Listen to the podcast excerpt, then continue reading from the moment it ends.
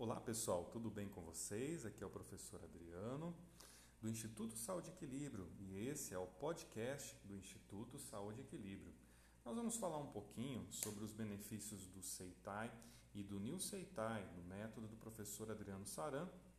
E se você não conhece o meu método, acesse o site www.seitaibrasil.com ou acesse também o nosso blog através desse site. Temos vários artigos, casos clínicos e estamos publicando o primeiro paper científico do Brasil na técnica.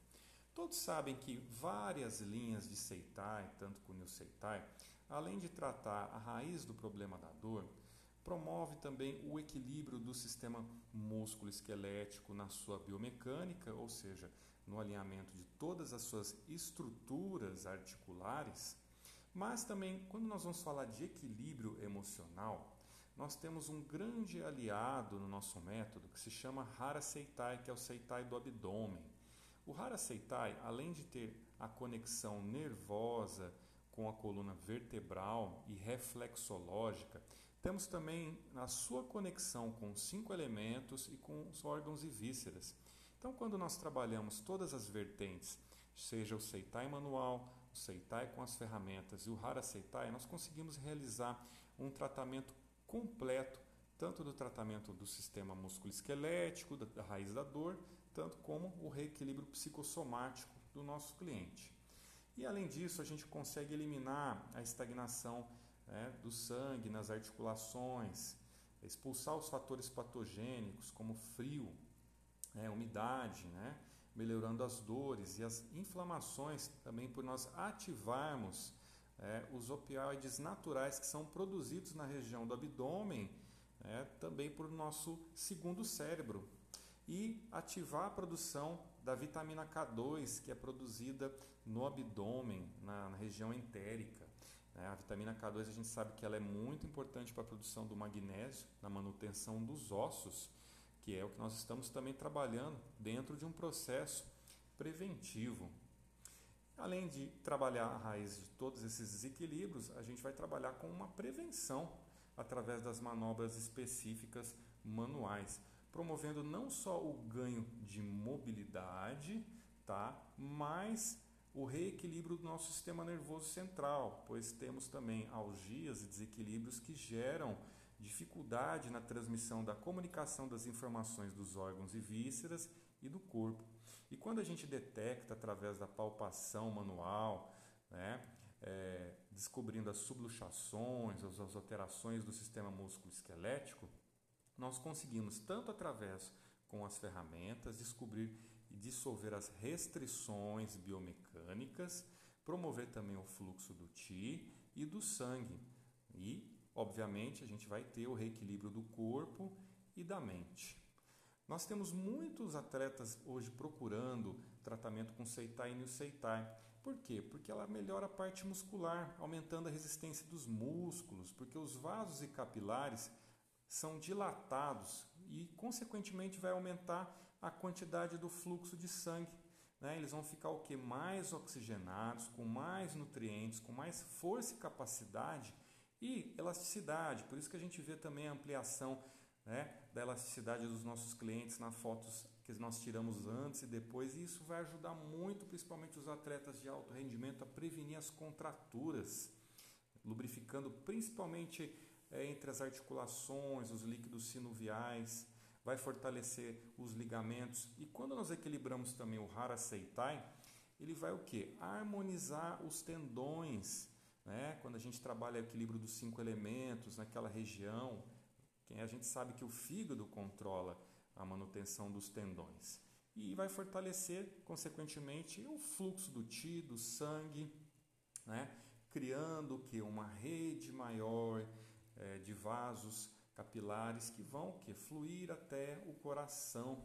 Né? Então, conforme esses vasos sanguíneos vão sendo dilatados e trabalhados, a gente tem essa maior oxigenação que vai promover a diminuição do ácido lático também, né? que é o que vai diminuir as dores e melhorar o fluxo do sangue e por isso que a gente vê a diminuição do espaço-tempo de treino e recuperação dos atletas que submetem aí a esse tratamento maravilhoso. Então, fica a dica para vocês, mais uma vez, dos benefícios da terapia Seitai e Unil Seitai, do método do professor Adriano Saran, para você. Se você quiser aprender mais, acesse o nosso blog através do link resultados no nosso site www.seitaibrasil.com. Um grande abraço para você e até mais. Oi pessoal, tudo bem com vocês? É o que é o professor Adriano e esse é mais um podcast do Instituto Saúde e Equilíbrio.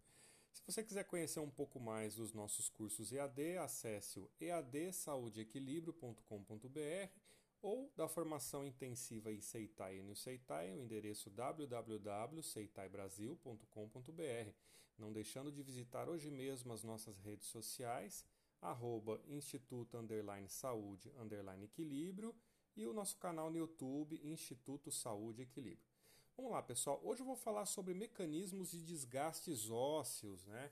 Existem vários casos onde existem aí não só a dor relacionada a desníveis posturais, né, dores miofaciais e outros tipos de síndromes, mas a gente tem aí né, os mecanismos de lesão, como o desalinhamento sagital, né, que ele ocorre quando alguma patologia faz com que a coluna saia do seu posicionamento, né? geralmente ficando o que à frente a mais do que o, a postura ideal, né? que é o alinhamento de todas as estruturas do corpo, né? tanto nas suas lateralidades, né? em todas as suas dimensões.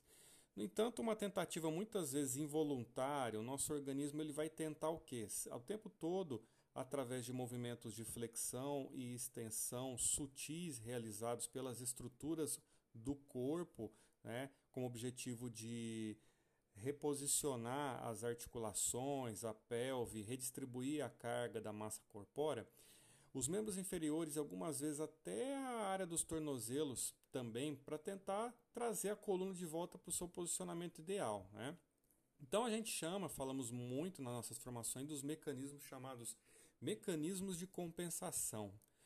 Então, assim, tem uma grande interação no nosso corpo, gente, entre a pelve e a região da coluna lombar, porque é ela que é recrutada sempre no começo para tentar manter o posicionamento da coluna, né? seja com uma rotação, né, que é chama versão pélvica, ou com seu deslocamento para uma posição mais posterior né, do centro, quando a gente fala, principalmente sobre aquelas manobras de desenrolamento, de alinhamento de pelve, né, para alinhar a marcha do cliente, para obviamente não gerar compensações e dores em diversas áreas do corpo. Mas gente, quando a pelve ela não é o suficiente para fazer a correção do posicionamento, o organismo então o que, que ele vai fazer? Tá? É, ele vai é, buscar a atenção e recrutamento dos membros inferiores, ou seja, a flexão das pernas e os tornozelos, né, que tem a ver com a angulação dos tornozelos também, ele vai fazer o quê? Tá? Ele vai exigir mais dessa região, né? ele vai exigir mais dessa musculatura. Né? Então, apesar de ser efetivo em trazer a coluna para a posição mais próxima do normal, esses reposicionamentos eles vão demandar um gasto energético muito grande, ou seja, ele vai estressar a musculatura, tá? ele vai impactar de forma excessiva as articulações, para tentar manter né, é, uma postura adequada tá, por muito tempo, sem que vai haver quadros de dores ou fadigas muscular. Tá? Então, o desalinhamento sagital ele vai acontecer numa condição onde o paciente está fora do seu alinhamento ideal da coluna. É o que vai causar com o tempo, depois desse quadro anterior que eu falei, a fadiga muscular e as dores nas costas, porque todas essas regiões controlam as estruturas da região lombar, né? pelve, todos os membros inferiores. Tá? Então, a, quando a gente faz aquela palpação na região sacral, quando a gente vê quando o cliente está com alguma sensação de dor miofascial, a gente percebe que essa vértebra está desalinhada também, tá?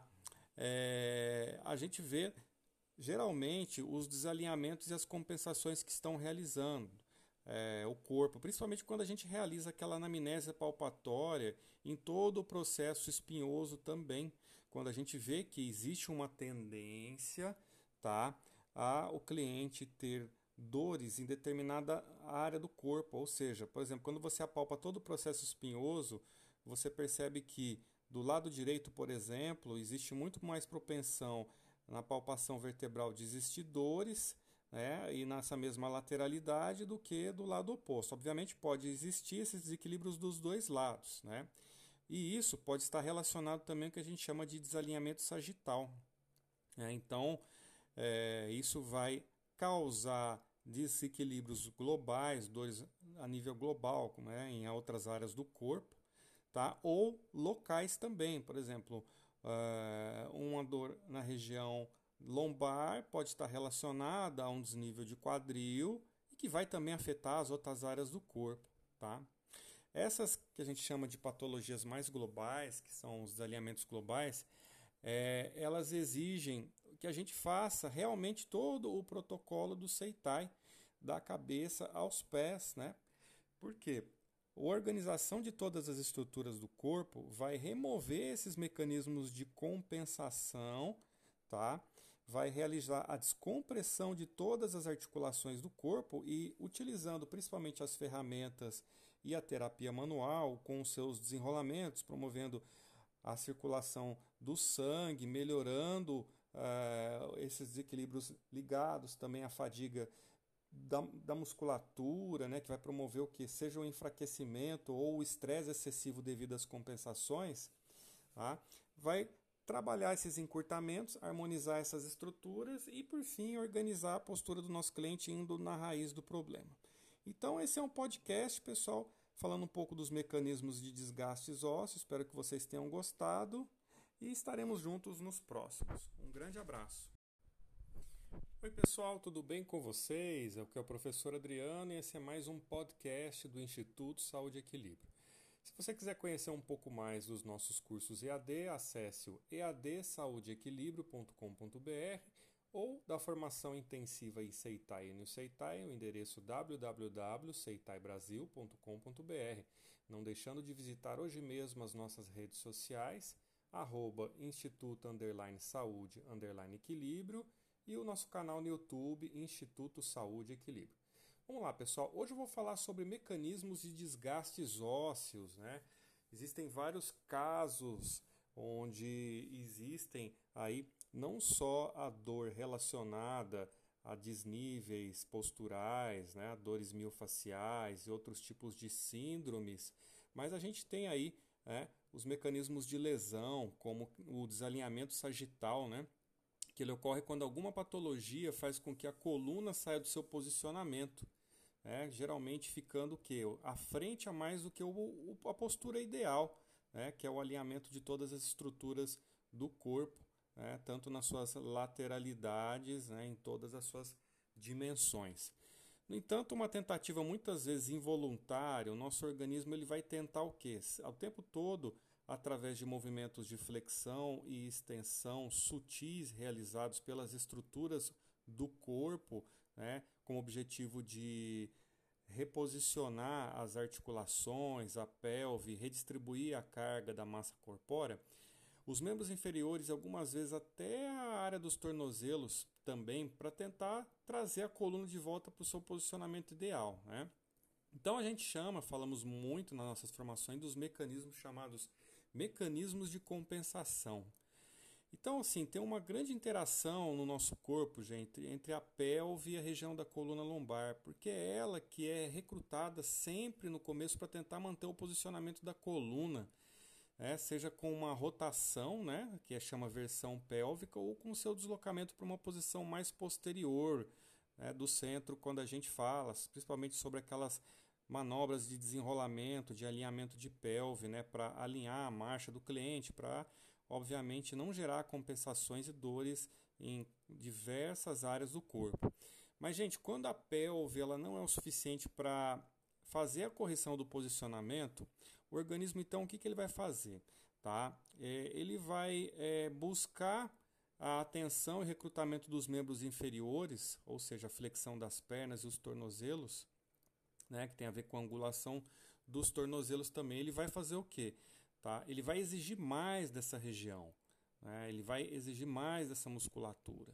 Né? Então, apesar de ser efetivo em trazer a coluna para a posição mais próxima do normal, esses reposicionamentos eles vão demandar um gasto energético muito grande, ou seja, ele vai estressar a musculatura, tá? ele vai impactar de forma excessiva as articulações para tentar manter né, é, uma postura adequada tá, por muito tempo, sem que vai haver quadros de dores ou fadigas muscular.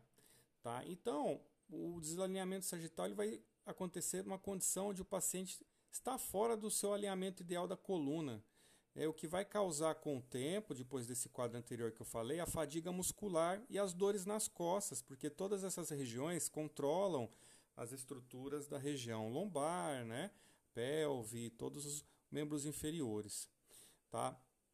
Então, a, quando a gente faz aquela palpação na região sacral, quando a gente vê quando o cliente está com alguma sensação de dor miofascial, a gente percebe que essa vértebra está desalinhada também, tá? É, a gente vê geralmente os desalinhamentos e as compensações que estão realizando. É, o corpo, principalmente quando a gente realiza aquela anamnésia palpatória em todo o processo espinhoso também, quando a gente vê que existe uma tendência tá, a o cliente ter dores em determinada área do corpo. Ou seja, por exemplo, quando você apalpa todo o processo espinhoso, você percebe que do lado direito, por exemplo, existe muito mais propensão na palpação vertebral de existir dores né, e nessa mesma lateralidade do que do lado oposto. Obviamente, pode existir esses desequilíbrios dos dois lados. Né? E isso pode estar relacionado também com o que a gente chama de desalinhamento sagital. Né? Então, é, isso vai causar desequilíbrios globais, dores a nível global, como é em outras áreas do corpo, tá? ou locais também, por exemplo, uh, uma dor na região lombar pode estar relacionada a um desnível de quadril e que vai também afetar as outras áreas do corpo. Tá? Essas que a gente chama de patologias mais globais, que são os desalinhamentos globais, é, elas exigem que a gente faça realmente todo o protocolo do Seitai, da cabeça aos pés, né? Porque a organização de todas as estruturas do corpo vai remover esses mecanismos de compensação, tá? Vai realizar a descompressão de todas as articulações do corpo e utilizando principalmente as ferramentas e a terapia manual com seus desenrolamentos, promovendo a circulação do sangue, melhorando uh, esses desequilíbrios ligados também à fadiga da, da, musculatura, né, que vai promover o que seja o enfraquecimento ou o estresse excessivo devido às compensações, tá? vai trabalhar esses encurtamentos, harmonizar essas estruturas e, por fim, organizar a postura do nosso cliente indo na raiz do problema. Então, esse é um podcast, pessoal, falando um pouco dos mecanismos de desgastes ósseos. Espero que vocês tenham gostado e estaremos juntos nos próximos. Um grande abraço.